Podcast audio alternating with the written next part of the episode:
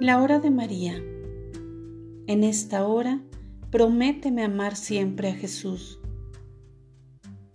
Apóstol de mi Inmaculado Corazón, en esta hora, adora el primer latido del Sagrado Corazón de Jesús en mi vientre virginal.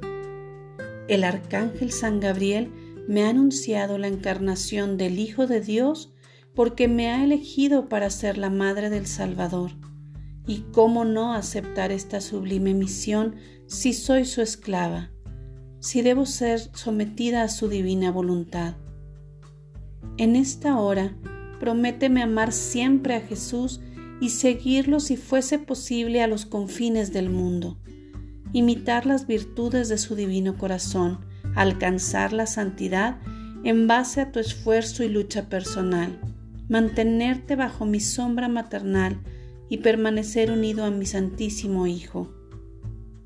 Alma reparadora, el día que decidieras ir por otros caminos, jamás podrás ser feliz.